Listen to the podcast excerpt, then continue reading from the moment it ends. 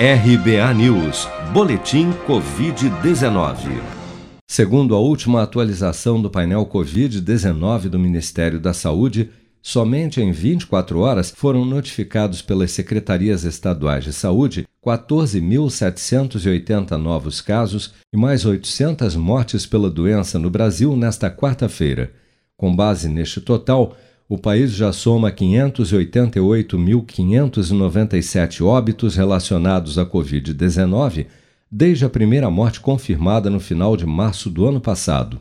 Segundo dados oficiais, das mais de 21 milhões de pessoas já infectadas pelo novo coronavírus no Brasil, 307.746, ou 1,5% delas, ainda seguem internadas ou em acompanhamento pelos órgãos de saúde em todo o país o Ministério da Saúde liberou nesta quarta-feira, no aeroporto de Guarulhos, em São Paulo, o último lote de vacinas contra a Covid-19, concluindo o quantitativo necessário para que os estados concluam a aplicação da primeira dose em todos os brasileiros acima de 18 anos.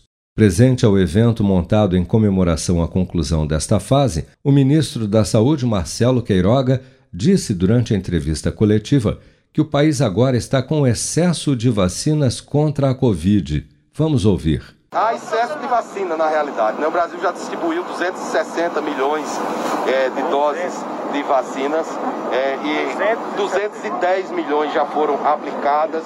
Hoje nós vamos enviar doses para vacinar todos os brasileiros acima de 18 anos com a primeira dose. Agora, naturalmente, há um anseio é, em se avançar, por exemplo, nessa dose de reforço ou terceira dose naqueles indivíduos que são mais vulneráveis. E o Ministério da Saúde, com o Programa Nacional de Imunização, apoiado em decisões técnicas, decidiu a partir de hoje autorizar a vacinação dessa terceira dose nos idosos acima de 70 anos com a vacina Pfizer. Por quê? Porque essa foi a posição dos especialistas. Isso não é uma decisão isolada do ministro. Os esquemas heterólogos para a dose de reforço são os mais aceitos, porque eles promovem maior imunogenicidade. Então temos que caminhar juntos, falar a mesma língua, e aí nós teremos o resultado que já colhemos hoje.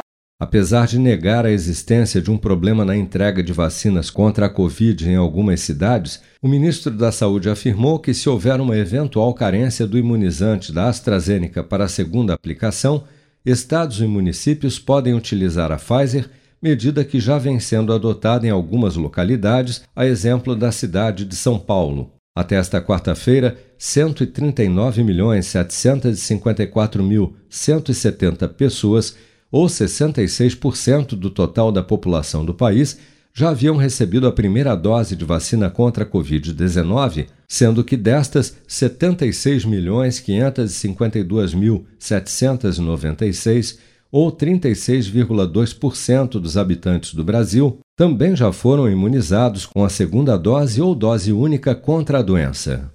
Você está preparado para imprevistos? Em momentos de incerteza como o que estamos passando, contar com uma reserva financeira faz toda a diferença. Se puder, comece aos pouquinhos a fazer uma poupança. Você ganha tranquilidade, segurança e cuida do seu futuro. Procure a agência do Sicredi mais próxima de você e saiba mais. Sicredi, gente que coopera cresce.